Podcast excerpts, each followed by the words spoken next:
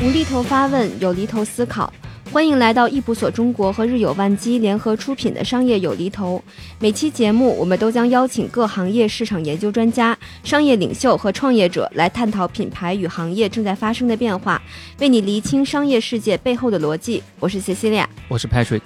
大家听到只有我们俩，就代表这是一期有些不一样的节目。嗯，因为一个契机吧，想去开一个很小的小栏目哈。当时脑子里一闪而过，觉得它是一个类似于见闻录的这么一个栏目。其实我们作为研究公司，时不时有一些机会，就可以去参加一些各种各样的活动吧。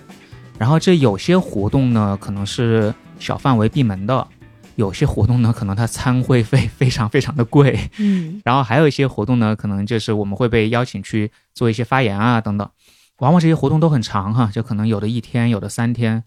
并不是说。大家每个人都有机会去参加这个每一个活动，嗯，也不是说这个活动你如果真的参加三天，每一部分都那么的有意思，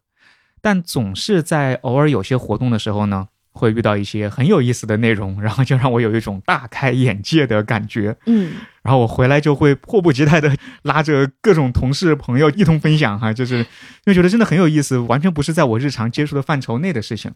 所以就突然灵机一动，说：“哎，每天拉着同事们分享，我也讲好多遍，要不干脆咱们把它做成一个小栏目，这样就也可以跟大家分享一下吧。”是，那我们这个节目呢，也是会不定期掉落的，我们会第一时间把一些所见所闻的行业动态和商业信息分享给大家。没错，这一次的活动呢，叫做世界奶业大会。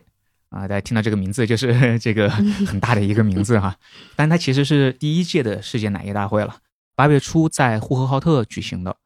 这个大会呢有一个政府背景，是内蒙古自治区政府支持举办，而且大家知道，在呼和浩特有两家 咱们国家非常大的奶业巨头哈，伊利和蒙牛，真的是当地的两大霸主。是啊，所以我的听说是在当地的很多活动，伊利、蒙牛是一人一届。轮流去办哈，世界奶业大会是怎么安排？其实我不太知道，但今年的主要的这个支持方应该是伊利，呃，我们也是受伊利邀请去参加，分享一些奶业的大趋势。那在整个会议上有什么比较有意思的信息呀？让你这么迫不及待的想跟大家分享？这个大会上有一个分论坛，这个论坛叫做“可持续的数字化奶业发展”。那这个里面有两个非常又空虚，但是又被谈得很烂的概念，一个就是可持续，嗯，一个就是数字化、数据智能，就是那个不是数字化而是数字化。我其实去之前看到这个标题的时候呢，我就想说，哎，可能是一场务虚会吧，就是 没有什么内容。但最后我去了以后，大为震撼，嗯，就是没有想到原来这个事情真的可以这么的数字化，而且可以这样的一种可持续。嗯，要不我们就展开一个一个来聊吧。嗯，先请 Patrick 来给我们介绍一下这个数字化的奶业到底是怎么样的一个概念。数字化其实从字面意思来看，就是说有数据支撑，然后依据这个数据能有一些智能的决策或者一些动作，对吧？嗯，那在这个会开始的前一天呢，首先就会去让你参观一下伊利的这个智慧牧场。嗯，非常的高科技。不管是在养牛这这个层面上，还是在很多营销科技的层面上，嗯，你都能看到很多的先进的技术。嗯，当时在现场成立了一个小的联盟啊，就是这个可持续数字化奶业发展的一个联盟。嗯，这个当中有一家公司叫做悠然牧业，其实我以前不是很熟悉的一家公司，它更多是给奶企去提供服务的。那他在这个里面就讲了说，他们怎么用数字化的东西来养牛。嗯。那养牛的第一步就是饲料嘛，喂牛，对吧？所以产的奶好，首先你得把牛给，哎，对，得吃得好。这个时候，他们就引入了两个我学咖啡的时候听到的概念，一个是风味，一个是口味。然后我当时大为震惊，是说原来给牛吃的饲料还有风味和口味一说。风味和口味有什么区别啊？风味更像是气味啊，那风味就会决定这个牛有没有兴趣去吃这个饲料。那口味呢，其实是说好不好吃，嗯所以口味会决定这个牛吃这个饲料会吃的多还是吃的少，嗯这是他们研究整个这个东西的一个基础的来源。那在这个里面，其实是用到了一个比较标准的统计学的方式吧，就是一种驱动因素的分析。他们会把整个饲料去划分到各种不同的，应该叫原料，就是饲料里有不同的原料，嗯然后也会有不同的这种营养成分，但是各种不同的原料，它的风味和口味都是有一定差异性的。嗯所以他们会去尝试做一些组合，有一些组合是为了让这个牛去吃这个东西，有一些组合是为了控制这个牛多吃或者少吃。嗯打一个比方哈，比如说假设某种东西是牛一定得吃的，但它又绝对不能吃太多，那么怎么办呢？我们就做一个风味非常香的东西，啊？但是它的口味非常差，啊，所以你就忍不住要吃一口，吃一口你就也 就就够了。嗯，你这个让我想到了一个，说出来可能会有一点恶心，但是就是所谓的巧克力味儿的屎。对就是这个，就是这个意思吧。嗯所以呢，这个就是它的一个起步哈。嗯，那再往后，当然他就会去关注说，哎，吃完这一个组合的饲料，这个里面可能有各种各样的原料，对吧？有各种各样的添加的这种微量元素啊，等等营养物质啊。那这个牛之后的生长情况是怎么样的？嗯它的产奶的情况是怎么样的？它得病的情况是怎么样的？那么经过长时间的积累呢，它就能够发现说，某一些原料当中，可能它跟某一种生长的情况或者某一种疾病是否有一定的驱动关联。嗯啊，那通过这个，它就能够再去重新调配这一个口粮，来判断说这个口粮是不是能够让牛更健康呀，更少生病啊。嗯包括呢，刚才谈到了恶心的哈，不好意思，在 在这个饲养业里，似乎就有吃就会有另一个方向的事儿。对对对，得进得出。对对对，就这个排泄的监控，他们也会做得很细，就是他们会发现说，如果牛的粪便里残留的脂肪或者是蛋白质高于百分之三，代表这个牛吸收的不好嗯啊。那他们通过检测这个就可以反推回来说，现在这个饲料其实这个牛不太好吸收，那么我们应该做一些什么样的调整，让这个牛其实更容易去吸收这样一些东西，也保证一些微量的矿物元素，它们是都能够被得到的。哦，也就是说，保证它吃的很健康、很科学，然后这样它产出来的奶也可以更容易达到这种多层次的营养平衡。对，嗯，这个最后就落到了说它产的这个奶上面。其实对于奶上面来说，它也会有很多要求嘛，就是你奶里面应该要富含什么样的元素，因为可能给不同人群的奶也有一些不同。现在根据悠然的说法，他们已经进展到了可以根据这个奶的检测结果，非常快的就反推说我的口粮要做什么样的调整。哦，是倒过来的一种没错，方式。没错，就是典型的驱动分析嘛，就是从最后的结果来调前面。所以，我是一个对农业完全缺乏了解的人哈，就是这件事情，我当时听到是觉得哇，就是感觉比人吃饭还要更精细一些，因为他们还会经常提到说啊，我们会监控这个牛奶的营养监控，来保证什么多层次的营养平衡，就是会有一些这样的概念。嗯，这是一个数字化的一个方向哈。那另一个方向也很有意思，就是如果你去这个智慧牧场，你会发现每一个牛的上面都会有一个摄像头，每一个牛的上面，，每一头牛上面都会有一个摄像头，太下本了。而且呢，会给他们做一个三 D 的成像，因为三 D 的成像，它就可以很好的去监控这个牛的形态、体态、胖瘦这样一些东西。同时呢，它是二十四小时监控，看什么呢？看这个牛说你每天站多久、坐卧多久、吃了多久、睡了多久等等等等，这些又会是另一种驱动分析。它可能会发现说，某一些牛，它只要是今天，比如说坐卧时间太长，晚上又不睡觉，我瞎说的啊，我不是很懂，因为他没有举例子，他可能就要生病了。啊，那以前在牧场的管理，其实很大的一个难点就是关于病牛的发现以及去救治，而这个工作是很后置的，你得等到一个牛发病了，说不定它可能还会影响到别的牛，然后你再去找到它，然后它可能已经病了一两天了，然后这个时候你再去想怎么治疗它。嗯，但通过现在的这种方式，相当于是一个行为学的监测吧，牛的行为学的监测吧，它会有个预警系统，说这个牛可能要生病了，那你是不是应该提前关注它一下，看看它有没有什么问题，把它单独拎出来检查检查，甚至可以提前预防它去生病。嗯这个东西再往前进一步呢，因为牛还会产小牛嘛，他们甚至能够判断说哪一个母牛有可能会难产。哦，这一个母牛在这样的一个状态下，它现在生产出来的小牛极有可能会不健康，或者这个母牛会得产后疾病，然后他们就会采取一些先制性的干预措施。这有点像就是养牛界的优生优育了。没错，所以这个我真的是不了解哈，但是我觉得震撼到的不光是我，就现场呢还有同样在这个联盟里的有一家新西兰的奶业公司叫恒天然，嗯，听这个名字大家就知道他们主打的是什么，天然，就天然，对，就是天然。嗯所以呢，他们的整个养殖其实还停留在一种散养的状态里。他们是每天开着奶罐车去各个农民家的牧场去收牛奶，然后再把从各个牧场收回来的牛奶集中再来做后续的处理。所以他们会认为说，他们这个方式是很难做到很大量级的。而且也很难做到这些牛奶的口味或者口感或者营养成分的高度的嗯标准化。化，嗯我当时呢有一个挺反我直觉的事情，就可能我个人以前会觉得说，是不是新西兰的奶好像我听说是说好喝啊，或者说营养成分高啊什么的。确实，现场也有一些讨论是关于就说有没有所谓的更好的奶源产地这样一些说法。嗯但是恒天然的这位新西兰的大叔呢，他说他是一辈子都在乳业这个市场上几十年了。他看完伊利的这一套东西，他是整个惊掉下巴的，因为他说他只在自己的一种理想国里，觉得如果有一天乳业能做成这个样子，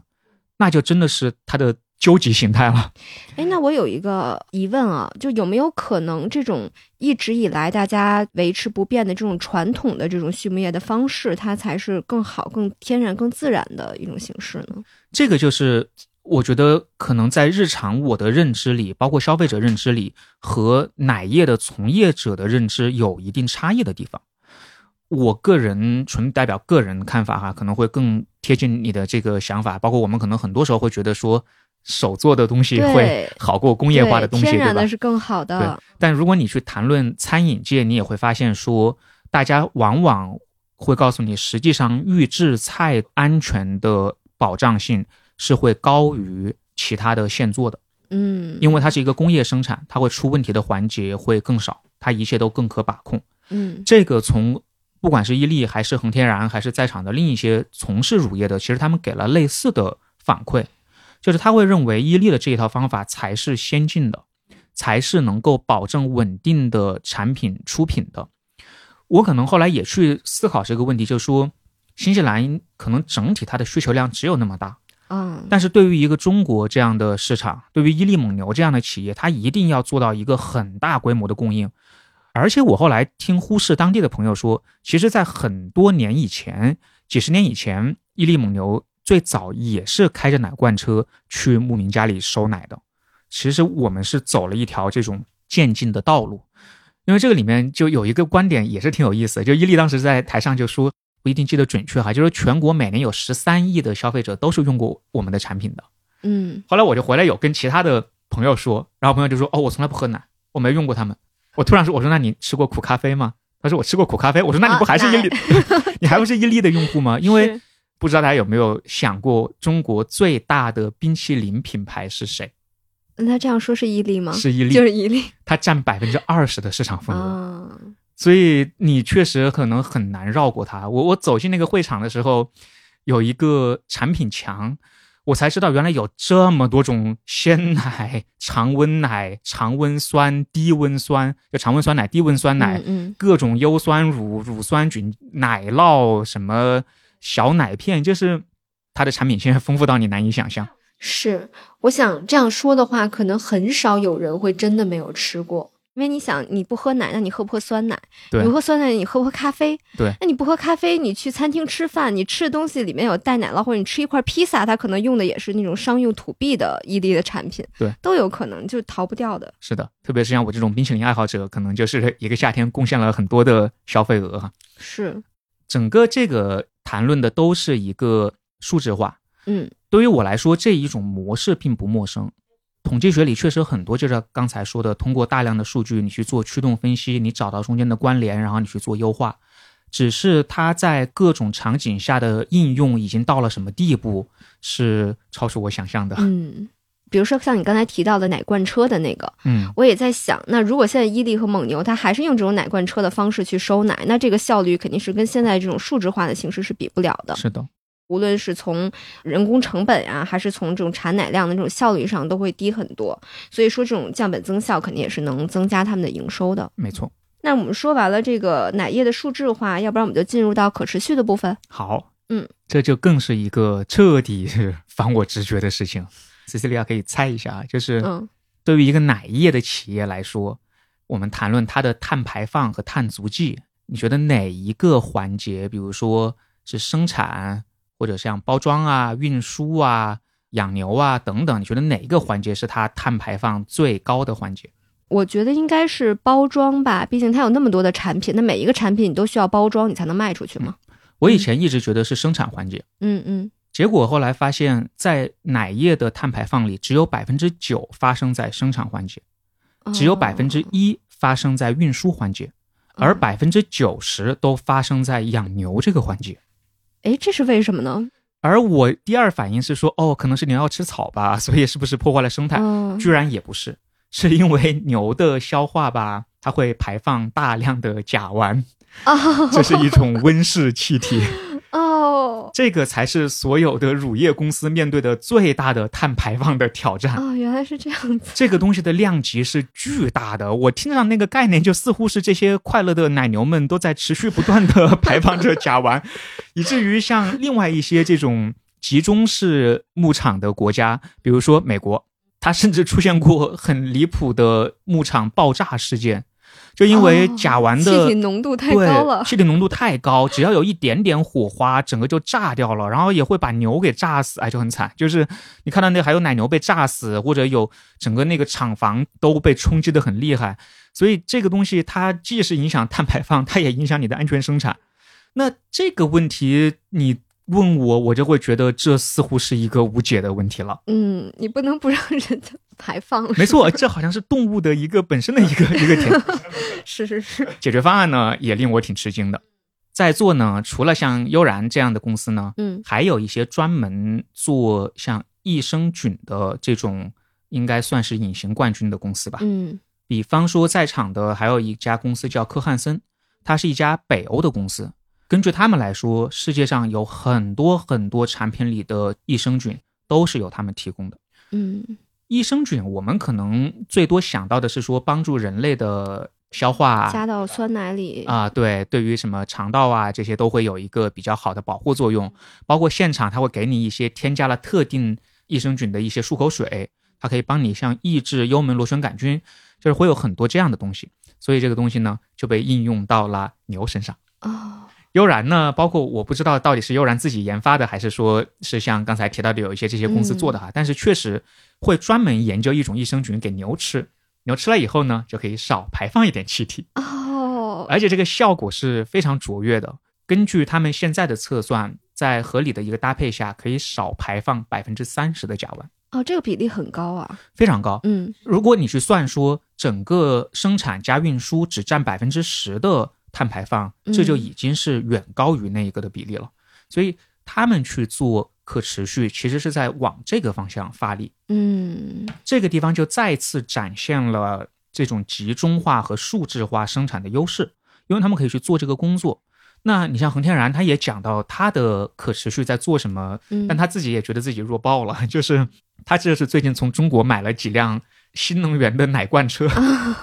然后他特别开心，他说这哪款车可牛了，就是嗯，充一次电可以开一百五十公里。我当时想说一百五十公里，这这能行吗？它只是在解决那百分之一的运输。而对，而且它只是解决那百分之一的运输的碳排放的问题，对吧？所以这就是一个我觉得完全超出我理解的一件事情吧。嗯，我也在网上看到新闻说，就是伊利它现在正在很积极的去构建它这种零碳的这种产业链嘛，也是希望可以在二零五零年之前就达到这个全产业链的碳中和。嗯，这个在我现在这个阶段看来是很有挑战的。很难的。对对对对。那除了这个甲烷排放之外，还有什么其他的方式可以去做吗？就是在 ESG 里，其实今天谈的更多还是围绕环保展开嘛。嗯那环保里当然有大家常规最先容易想到的包装，那些他们真的是做的符合一些森林标准的一些包装产品啊等等。但我觉得再谈一下益生菌，因为这个也是让我没有想到的，也是科汉森在尝试做的一件事情。嗯他们发现通过有一些益生菌的添加，可以让一些酸奶产品的保质期进一步的延长。哦那这个就有一个好处，其实，在整个奶液里，特别是它一般分常温和低温这两类嘛嗯，对，在低温的产品里，不知道大家去超市有没有这个习惯哈？如果超市里有一瓶酸奶，它的保质期还有三天，我就有点不想买了，我就会觉得说，如果我买回去，万一我没喝，它就坏掉了。可能你会去挑那些说保质期还有六天、七天的去买。是，那如果一个酸奶产品在它的营养成分不变的情况下，它的保质期变成十五天，是不是就有更长的时间让它去可供销售？这样子，那些在超市里被浪费掉、没有出售掉的奶就会减少。嗯，通过这种方式，他们去调整，居然也能够让所谓的被浪费掉、过了保质期的低温奶的产品的浪费能减少百分之三十左右。嗯，也是为可持续做了一个很大的努力。是的，嗯改变消费者是挺难的。就即使我们有很强的概念，今天你真的我到了超市，这个奶还有一天就过期了，我确实也要犹豫好久。对，但如果说你通过一个我也不知道你添加了这个益生菌，而且它这个很天然的方式嘛，并不是说添加一个防腐剂，是，你添加了一个益生菌，它突然保质期变成了还有八天，那我可以放心大胆的去购买。嗯，没错。那其实说到这个，我还有一个可能听起来有点小市民的一个疑问啊，就是为可持续去做努力，对于企业来说，它其实是不挣钱的嘛？嗯，那为什么现在大部分的企业还是有意愿去参加的呢？我们谈 ESG 这个概念呢，E 就是环境，然后 S 就是社会，G 就是公司治理，就是 environment、social 和 governance 嗯这三个东西。这个概念现在在全球应该算是很火的一个概念，嗯在很多国家，无论是在企业里、政府里还是消费者领域都比较火。在咱们的市场上，在大企业里和国家层面，目前会更热一些。嗯这个东西的来源应该是利益相关方理论，啊、是一个应该算是欧美的一个理论吧。就是说，在你的整个发展当中，你会有很多的利益相关方，比方说你的投资人，比方说你的供应商，比方说你的员工，甚至可能有政府。那么这些利益相关方在你的发展当中可能会受益或者受影响，但如果他们今天受益，所以他们就对你进行了投资或者支持，是不是能代表你的这种受益是可以持续的呢？那么这个持续就受很多东西的影响，其中很重要的就有环境嘛，就又回到了刚才环境、社会治理这几个方面。那 ESG 这几年呢，咱们国家做了非常大的努力，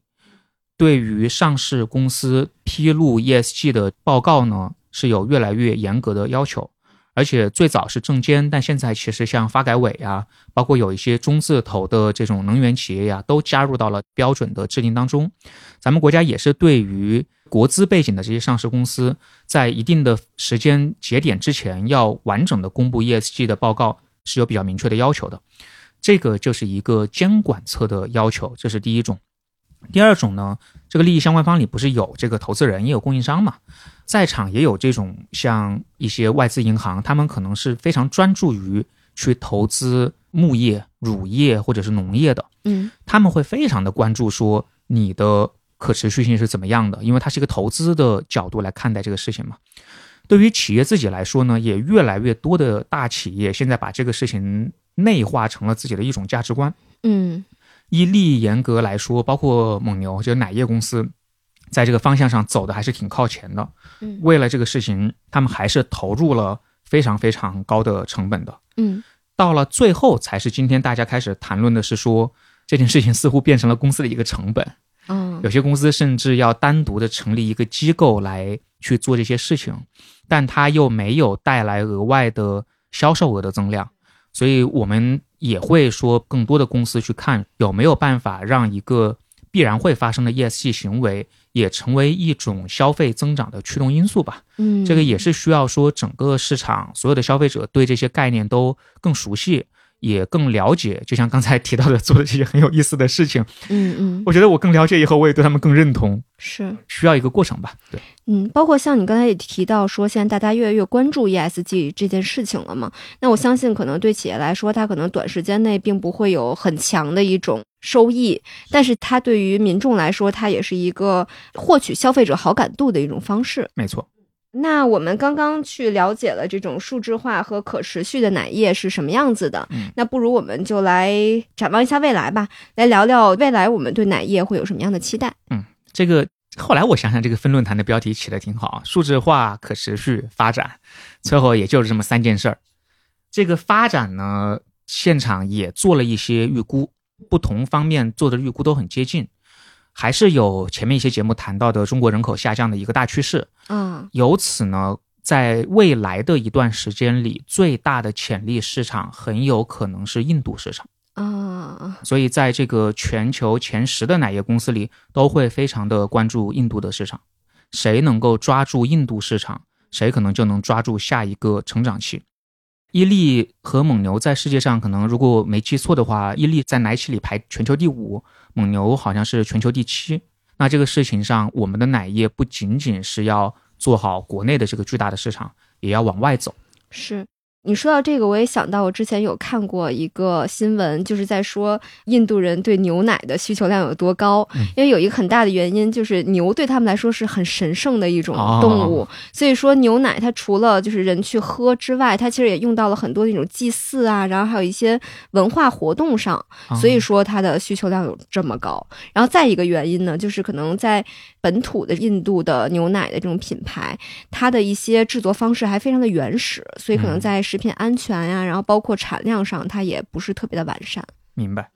然后除了像印度，包括有个别非洲国家，应该算一些新兴市场以外，大家依然认为中国的奶业的发展是有比较大的潜力的。嗯这个潜力主要来自于，如果我们今天去看咱们的人均乳制品的消费量，跟很多其他的市场比，还是差得挺远的。嗯，在一个乐观的估计下，可能我们的人均乳制品的消费量翻三倍都是有可能的。